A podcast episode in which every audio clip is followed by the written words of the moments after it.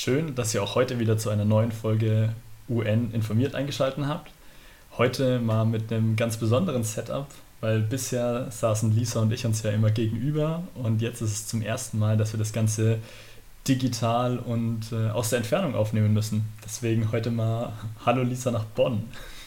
Hi, ja, also äh, ich bin ganz gespannt. Ich bin jetzt, wie gesagt, ähm, in Bonn.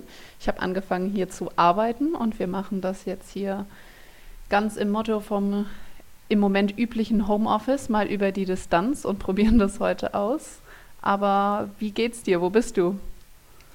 Ja, mir geht's soweit ganz gut. Ich äh, habe es noch nicht aus Bayreuth rausgeschafft. Ich sitze weiter an meinem Schreibtisch und äh, bin am Lernen. Also bei mir hat sich gerade noch nicht so viel geändert. Aber ich habe natürlich deswegen jetzt auch noch gerade das gute Mikro, weil du das auch alles nicht mitnehmen konntest. Sprich, verzeiht uns, wenn das jetzt heute technisch und von der Soundqualität noch nicht alles so 100% super funktioniert. Genau, wir arbeiten da dran und unser zweites Mikro kommt wahrscheinlich nächsten Monat. Aber für heute müssen wir das einmal so ausprobieren und wir haben uns jetzt die letzte Stunde ein bisschen durch die Technik gefuchst und hoffen, dass wir jetzt hier was ganz Gutes abliefern können. Vorbereitet sind wir heute auf jeden Fall inhaltlich. Und Max, magst du vielleicht mal kurz sagen, wie es losgeht, was wir heute so machen wollen? Genau, also wir ähm, wollen heute eine Folge zum Thema Syrien machen. Und das Ganze hat den Hintergrund, wir haben jetzt ja die letzten zwei Folgen schon über den Sicherheitsrat geredet und auch welche Reformen da notwendig wären.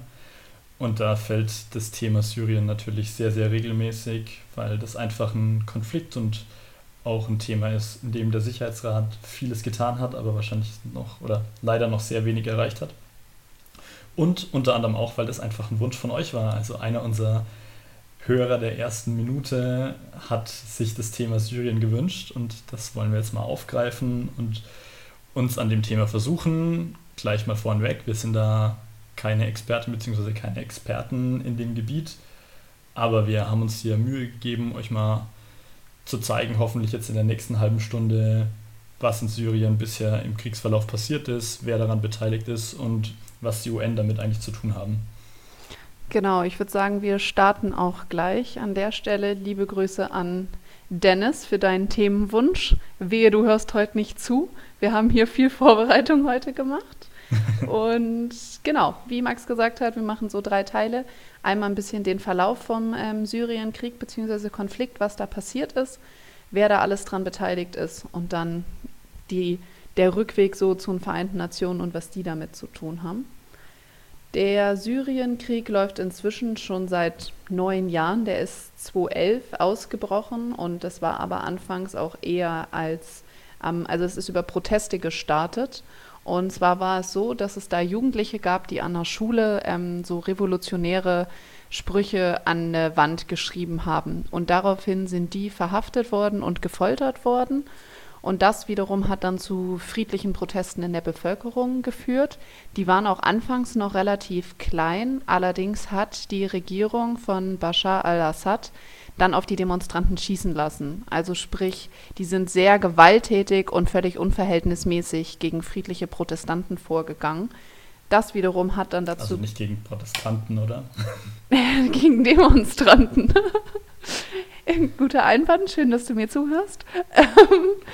ja, nee, natürlich gegen Demonstranten. Ähm, und die Demonstranten, die dann auf die Straße gegangen sind, sind halt dann hauptsächlich einfach für politische und gesellschaftliche Reformen auf die Straße gegangen. Und das ist immer größer geworden von der Protestbewegung her. Und die haben sich dann mit der Zeit auch zunehmend bewaffnet. Allerdings haben sich die Demonstranten anfangs nur bewaffnet, um sich gegen die Regierung zu verteidigen und auch einfach um ihre Nachbarschaften selber von diesen Sicherheitskräften ähm, freizuhalten. Das war alles, was so im Rahmen vom Frühling 2011 passiert ist. Also das war ja dann, wenn ich das richtig jetzt dann noch in Erinnerung habe, die Zeit des arabischen Frühlings, in dem in ganz vielen Gebieten äh, im, oder in ganz vielen Ländern im Nahen und Mittleren Osten einfach eine, ja, so eine Bürgerbewegung aufgekommen ist und dann auch das ja teilweise in bürgerkriegsähnliche Zustände dann ausgeufert ist. Aber da fand ich es ganz interessant. Ich habe ein Interview mit äh, Assad, also dem syrischen Präsidenten, gesehen, der kurz davor noch gemeint hat, dass solche Entwicklungen, wie es dann zum Beispiel in Ägypten gab, dass, es, dass er die einfach in Syrien nicht sieht und hat da auch seine eigene Bevölkerung als nicht demokratiebereit beschrieben, was sich jetzt dann schon ändern wird. Auf jeden Fall. Und ich glaube, das hat aber ganz gut das so wiedergespiegelt. Syrien war zu dem Zeit, bevor im arabischen Frühling, Frühling eigentlich ein Land, was relativ stabil wahrgenommen wurde und wo auch ähm, jetzt, das war kein Land, was schon immer irgendwie von wahnsinnigen Unruhen geprägt wurde oder so. Zu dem Zeitpunkt hat, war das Wohlstandsniveau und auch so das kulturelle und politische Erbe in Syrien eigentlich verhältnismäßig stabil. Und das ist aber dann eben aufgrund dieser Proteste, die so im Zuge des arabischen Frühlings eben entstanden sind, halt gekippt. Und dann ist man im Endeffekt auch sehr schnell in der zweiten Phase von diesem ganzen ähm, Krieg gelandet, nämlich dass aus dem Konflikt ein Bürgerkrieg wurde. Und da war einfach die Eskalation sehr schnell da.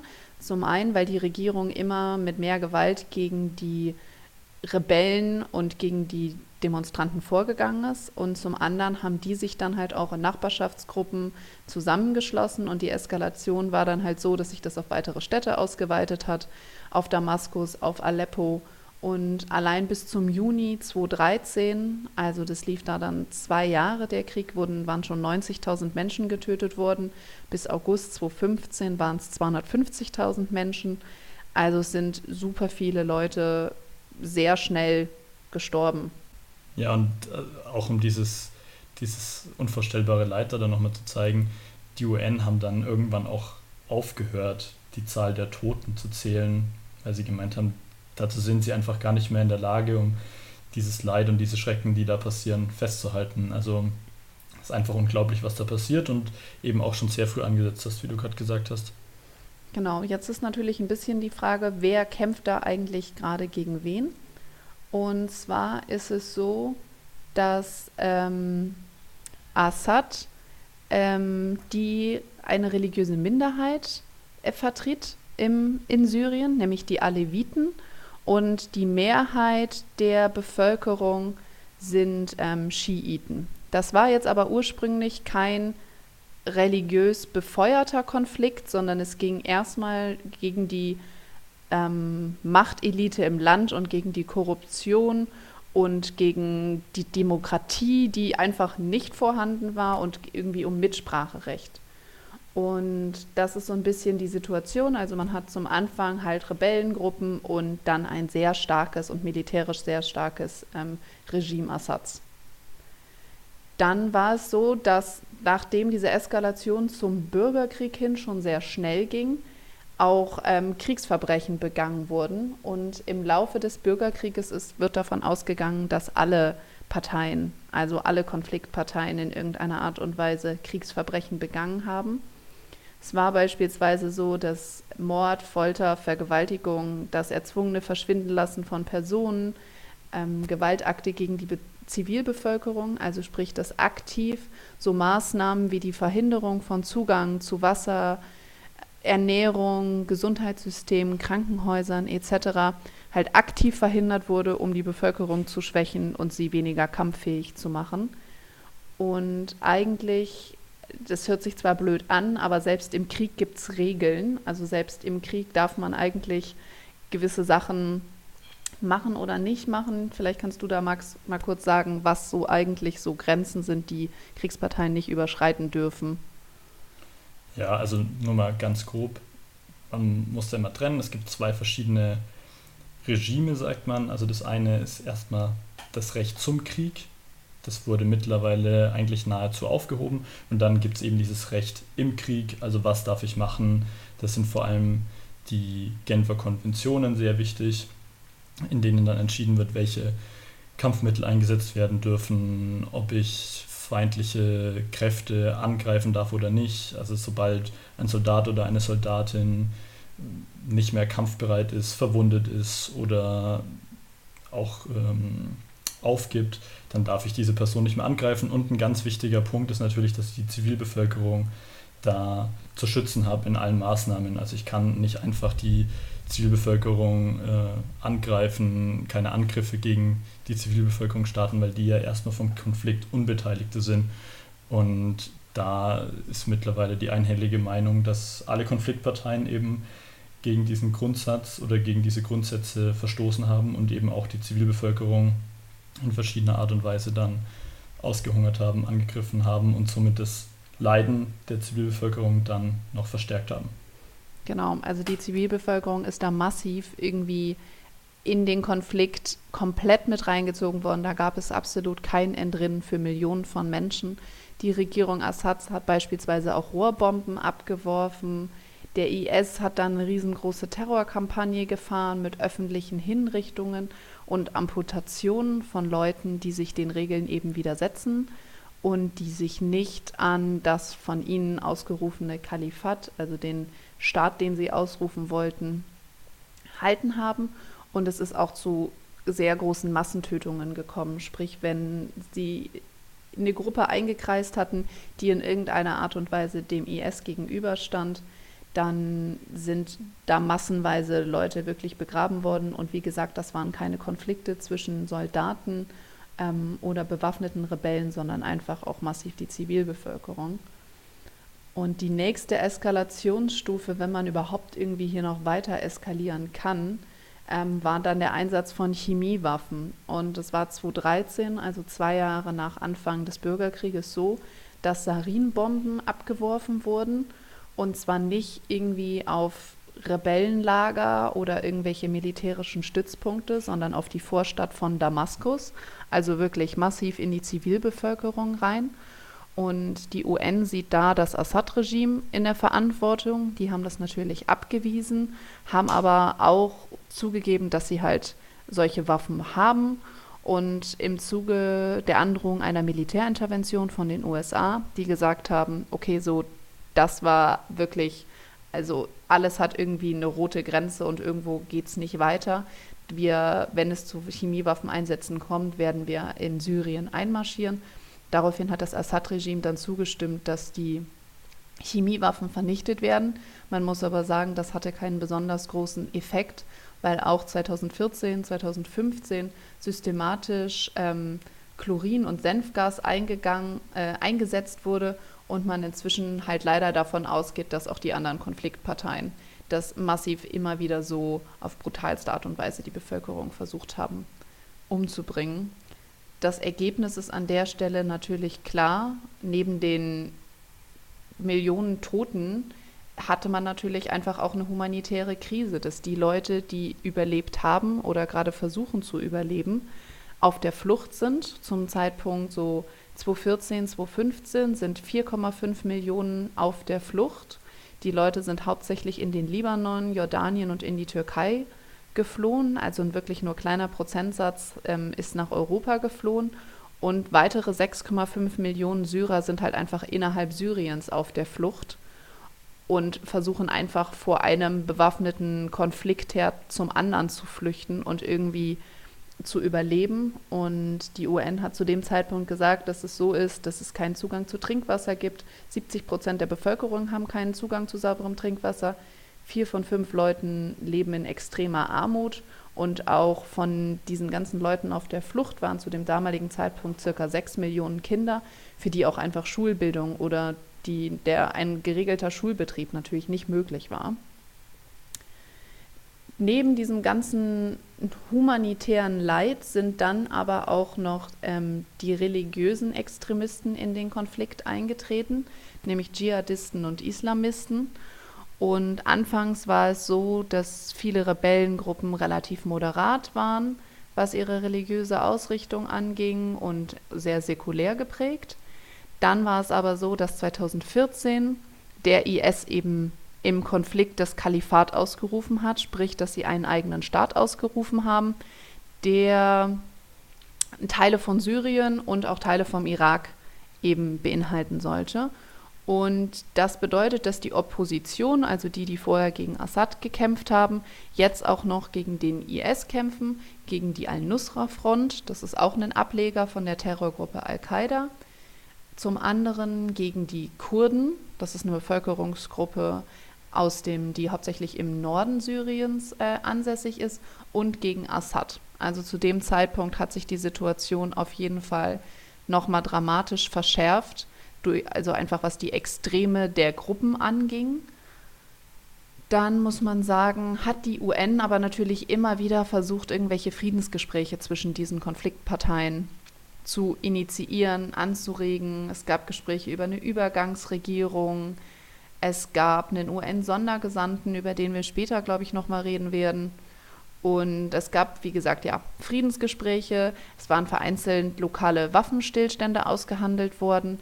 Aber es ist immer einer der Konfliktparteien vorgeworfen worden, sich nicht daran zu halten. Und die anderen haben sich dann nicht dran gehalten, weil X oder Y sich nicht dran gehalten hat. Sprich, diese Waffenstillstände waren zwar für die Zivilbevölkerung meistens immer ein paar Tage aufatmen, aber sie haben halt leider einfach nicht lange gehalten.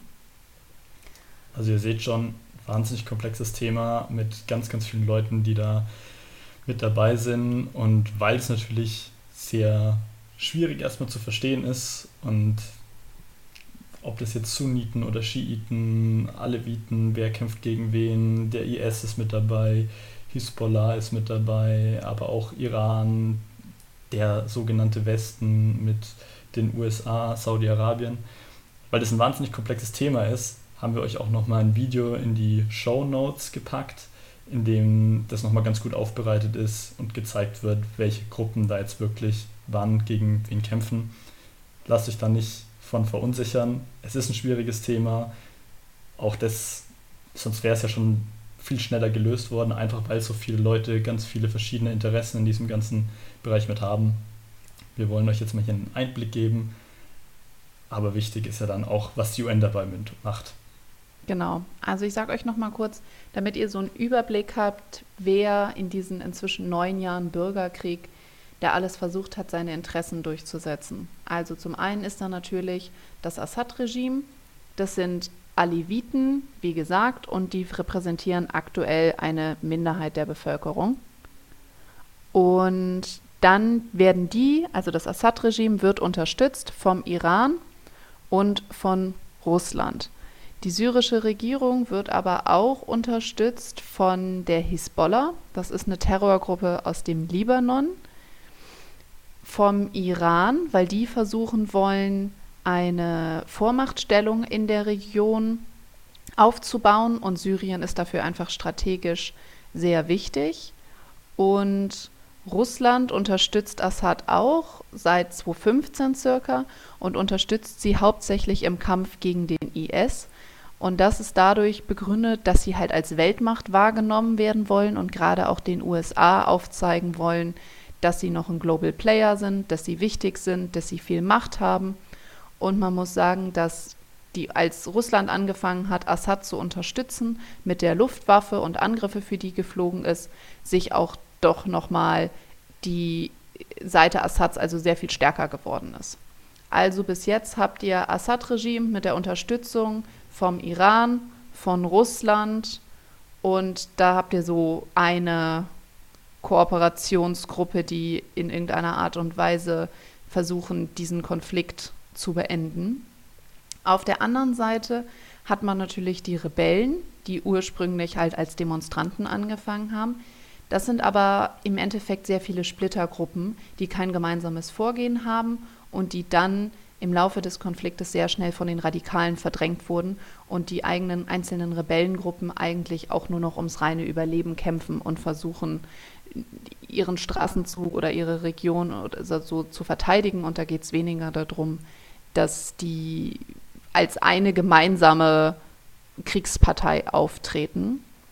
Die kämpfen sehr massiv auch gegen den IS oder werden vom IS bedroht. Der IS ist von Al-Qaida unterstützt worden, zumindest am Anfang, hat dann aber sich vom IS, also Al-Qaida hat sich dann vom IS losgesagt und dann gab es in dem Punkt auch wieder zwei Konfliktparteien, die damit dann auch wieder gegeneinander gekämpft haben.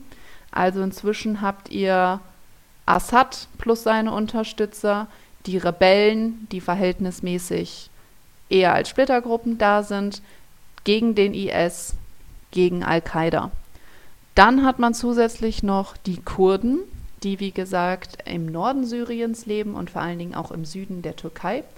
Die Syrien und die Türkei grenzen da eben aneinander. Und die Kurden wollen eigentlich einfach ein autonomes Gebiet, in dem sie leben können. Und haben deswegen sehr massiv gegen den IS gekämpft und auch sehr erfolgreich gekämpft und sind dabei von den USA unterstützt worden, weil es zu dem Zeitpunkt, als die USA in den Krieg eingetreten war, eine der wenigen Parteien war, also irgendjemand muss man ja vor Ort unterstützen im Kampf gegen das Assad-Regime. Und es war nicht so richtig klar, wen man da eigentlich jetzt unterstützen kann. Und dann hat sich die USA hinter die Kurden gestellt und hat gesagt, wir kämpfen jetzt hier gegen den IS. Die Kurden sind allerdings ähm, eine Gruppe, die von der Türkei als Bedrohung und Gefahr wahrgenommen wird, weil ich ja gesagt habe, dass die Kurden an der südlichen Grenze von der Türkei leben und auch in der Türkei. Und die sind deswegen weil die Türkei Angst hat, dass die Kurden einen autonomen Staat errichten können, ist somit die Türkei in den Konflikt eingegriffen, um das autonome Gebiet der Kurden zu verhindern. Und die USA sind, wie gesagt, auf Seiten der Kurden im Konflikt gewissen, gewesen, haben sich dann aber jetzt, wofür sie sehr kritisiert wurden, zurückgezogen, als sie gesagt haben, dass der Konflikt langsam abschwacht und dass der IS ähm, besiegt wäre, was man ihnen angerechnet hat, als die äh, ja, Kurden im Stich lassen. Also ganz kurzer Recap, ihr habt im Endeffekt kleinere Rebellengruppen, extrem viele extremistische religiöse Gruppen, ein Assad-Regime, was von Russland und dem Iran unterstützt wird, und die Amerikaner, die alle auf einem Staatsgebiet einen großen, langen Bürgerkrieg austragen. Ja, puh.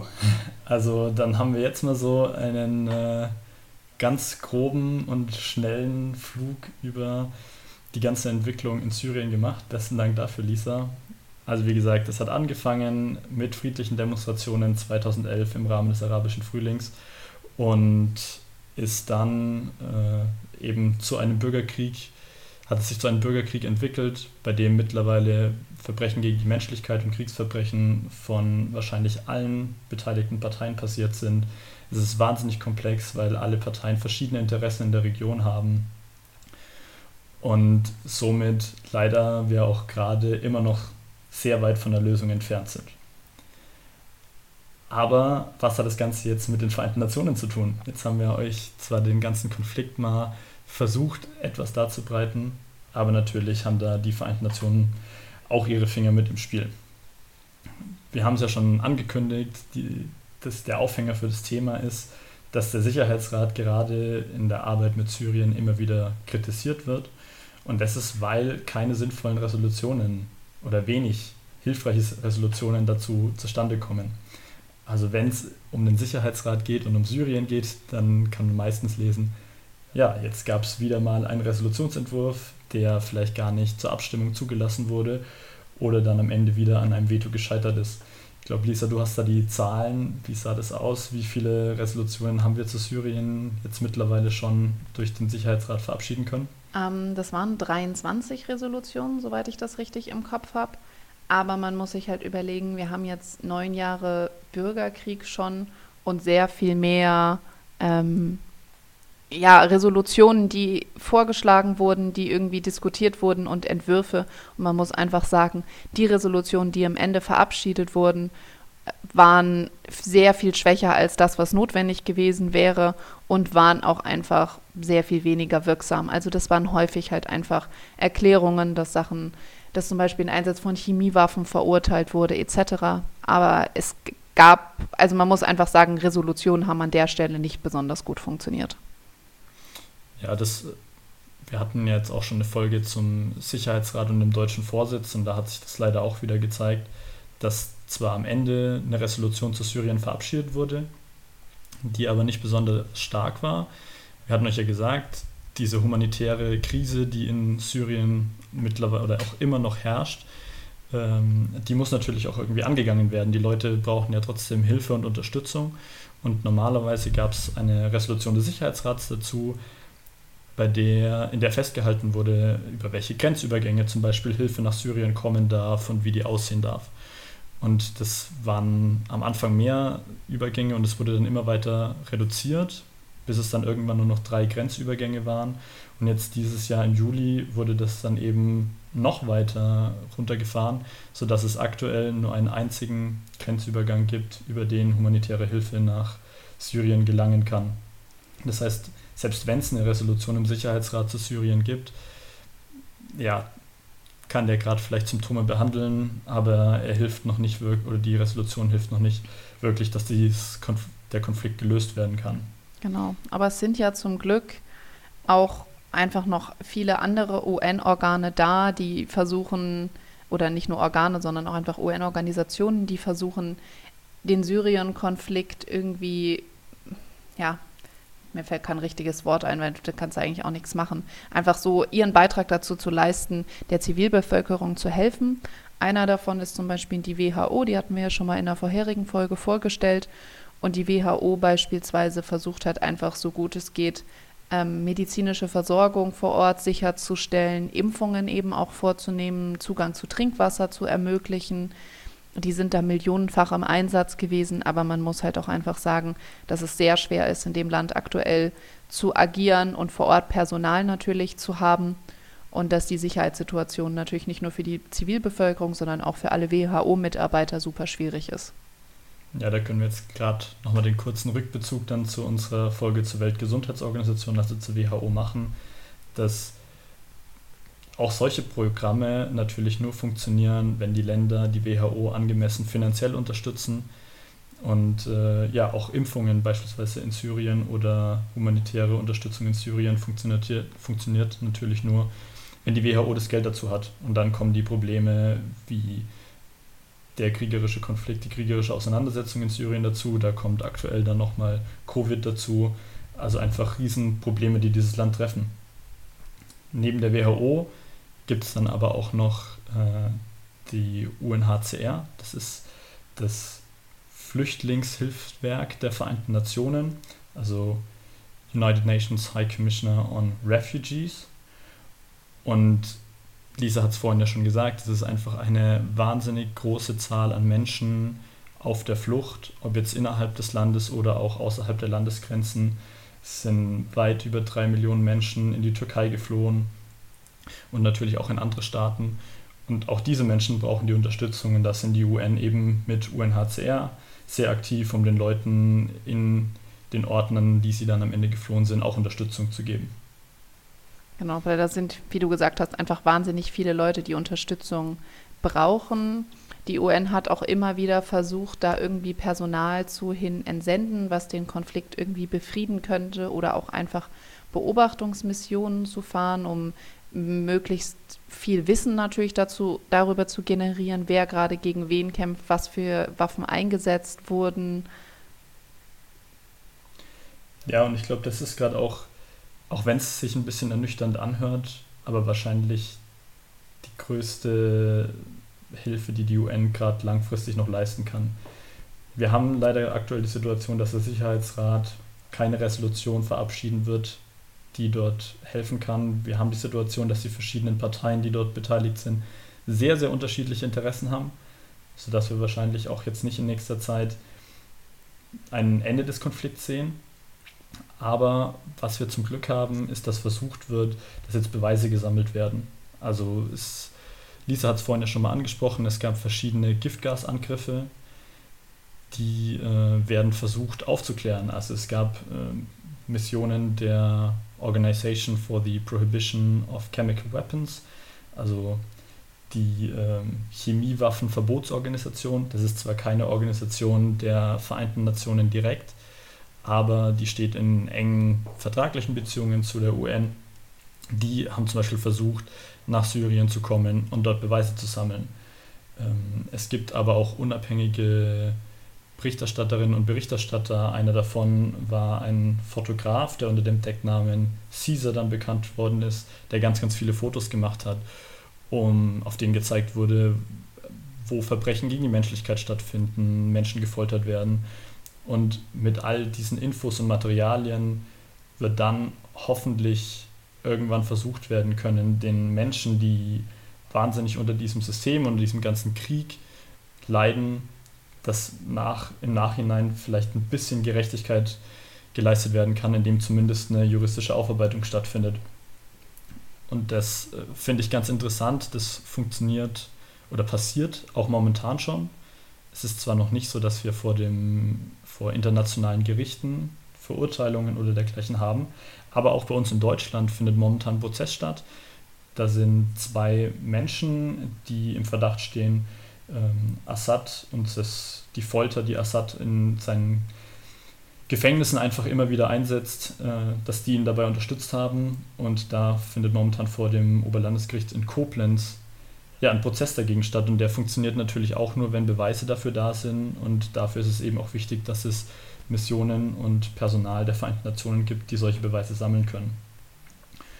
Und in dem Zusammenhang für mich auch noch eine Geschichte, die ich immer mit Syrien verbinde und die auch für mich da sehr stark in dem Zusammenhang steht, ist ein Gespräch, das ich mit dem ehemaligen UN-Sondergesandten für Syrien führen konnte. Also ich war letztes Jahr in Rom auf einem Treffen verschiedener UN, europäischer UN-Gesellschaften.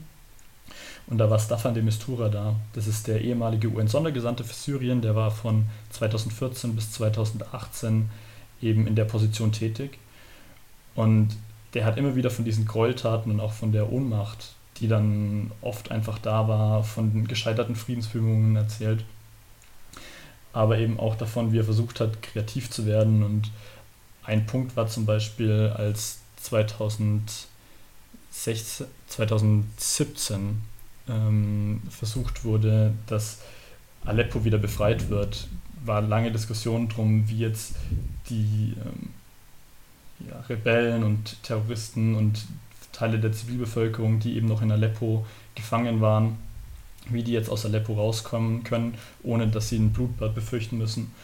Und da hat er sich dann zum Beispiel angeboten, dass er gesagt hat, okay, er würde zu diesen Menschen in Aleppo gehen und mit ihnen gemeinsam Aleppo verlassen, damit keine Angriffe auf sie gestartet werden. Das sind natürlich alles Tropfen auf einen heißen Stein, aber ich glaube, was wir uns immer wieder bewusst machen müssen, ist, dass auch wenn der Sicherheitsrat gerade nicht in der Lage ist, diesen Konflikt zu lösen, oder vielleicht auch einfach nicht willens ist, diesen Konflikt zu lösen, dass es andere Organisationen und Personal bei den Vereinten Nationen gibt, die sich dafür einsetzen, und die versuchen, das Leid ein bisschen zu mindern. Das hilft mal mehr, mal weniger. Aber es ist jetzt nicht so, dass die Vereinten Nationen da nichts machen würden. Ja, danke, Max, für die Geschichte. Ich finde das sehr beeindruckend. Ich muss auch sagen, ich bin gerade etwas erschlagen, weil es mir sehr schwer gefallen ist, so einen Konflikt ich meine, im Endeffekt versuchen wir ja im Podcast die Sachen so sachlich wie möglich irgendwie für euch aufzubereiten und für euch zusammenzufassen und euch darzulegen. Aber wenn du einfach so viele Schicksale und so viele betroffene Menschen hast, ist es irgendwie schwierig, das Ganze sachlich auf der einen Seite darzustellen, ohne auf der anderen Seite runterzuspielen, wie sehr die Menschen eben leiden und unter was für unmenschlichen Bedingungen die Leute gerade leben müssen.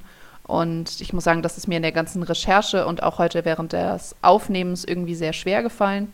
Deswegen, ich hoffe, wir haben irgendwie so einen Mittelweg gefunden, der euch dabei geholfen hat, einerseits zu verstehen, dass die Situation vor Ort immer noch dramatisch ist und wahnsinnig viele Menschen davon betroffen sind und andererseits so ein bisschen die Strategien und den Kriegsverlauf und die Kriegsparteien irgendwie verstehen zu können und den internationalen Diskussionen irgendwie dazu folgen zu können. Deswegen auch hier nochmal an der Stelle, wir sind wie gesagt keine Expertin, kein Experte auf dem Gebiet. Wir haben unser Bestes versucht, das halbwegs darzustellen. Wir hoffen, euch hat es geholfen, um die Grundzüge des Konflikts zu verstehen, zu sehen, welche Interessen damit sind. Wie gesagt, es sind auch noch ein paar weitere Links in den Show Notes, in denen ihr da noch mehr dazu lesen könnt. Und ansonsten wäre von meiner Seite nur wichtig festzuhalten, dass es eben auch Organisationen und Gruppen bei den Vereinten Nationen gibt, die versuchen, das zu unterstützen, natürlich auch außerhalb davon. Wir haben aber hier den Anspruch, euch mehr über die Vereinten Nationen zu erzählen. Deswegen, wenn ihr das unterstützen wollt, auch da findet ihr noch weitere Infos in den Show Notes. Schaut einfach mal vorbei. Ansonsten war das ein wahnsinnig komplexes, sehr, sehr langes Thema heute auch wir versprechen, dass es die nächsten Folgen auf jeden Fall ein bisschen greifbarer und hoffentlich auch vielleicht verständlicher oder anschaulicher wird. Denn ja, bist du ganz kurz hier noch, damit wir noch eine gute und fröhliche Abrunde nach so einem doch sehr ernsten Thema hinbekommen. Willst du noch sagen, wo es jetzt nächste Woche oder in der nächsten Folge weitergeht? Genau, wir haben ja sowohl den Anspruch an uns, einzelne Krisen mit euch irgendwie ein bisschen zu thematisieren und einzelne Notstände und da auch immer gern Themenvorschläge von euch anzunehmen. Andererseits wollen wir euch natürlich auch irgendwie die Grundlagen zu den Vereinten Nationen mitgeben. Und wir haben ja schon über den Sicherheitsrat geredet und das andere große zentrale Organ von der UN, was wir als nächstes besprechen wollen, ist eben die Generalversammlung, wo eben alle Länder in der UN drin sitzen. Und das machen wir deswegen, weil die Generalversammlung immer im September tagt. Die trifft sich da immer und bespricht die ganzen Themen, die gerade wieder auf der Agenda stehen. Und deswegen würden wir gerne pünktlich zum Generalversammlungsauftakt im September eine Folge dazu für euch machen und euch mal einen Einblick da reingeben, was macht eigentlich die Generalversammlung, was besprechen diese 193 Leute, die da sitzen und euch so für den September vorbereiten, wenn die Generalversammlung wieder in den Nachrichten auftaucht. Genau, deswegen schaut oder hört in zwei Wochen wieder bei UN informiert vorbei. Es geht dann um die Generalversammlung. Wird ein sehr spannendes Thema, weil die diesjährige Generalversammlung auf jeden Fall nochmal komplett anders ist als alles, was wir davor bei der Generalversammlung erleben konnten. Also ein, eine echte Neuerung auch für die Vereinten Nationen. Und ansonsten freut es uns schon mal, dass ihr bis hier euch diesem wirklich schwierigen Thema ja noch geöffnet habt. Wir hoffen, es hat euch geholfen. Schaut einfach mal bei uns noch auf Instagram mit vorbei, bei UN informiert. Da wollen wir jetzt auch noch ein paar mehr Umfragen machen, damit wir einfach noch besser auf eure Wünsche, und Ideen eingehen können. Und ansonsten war es das jetzt mit der Folge von UN informiert. Und wir hoffen, dass es euch geholfen hat, dass aus UN informiert UN informiert wird.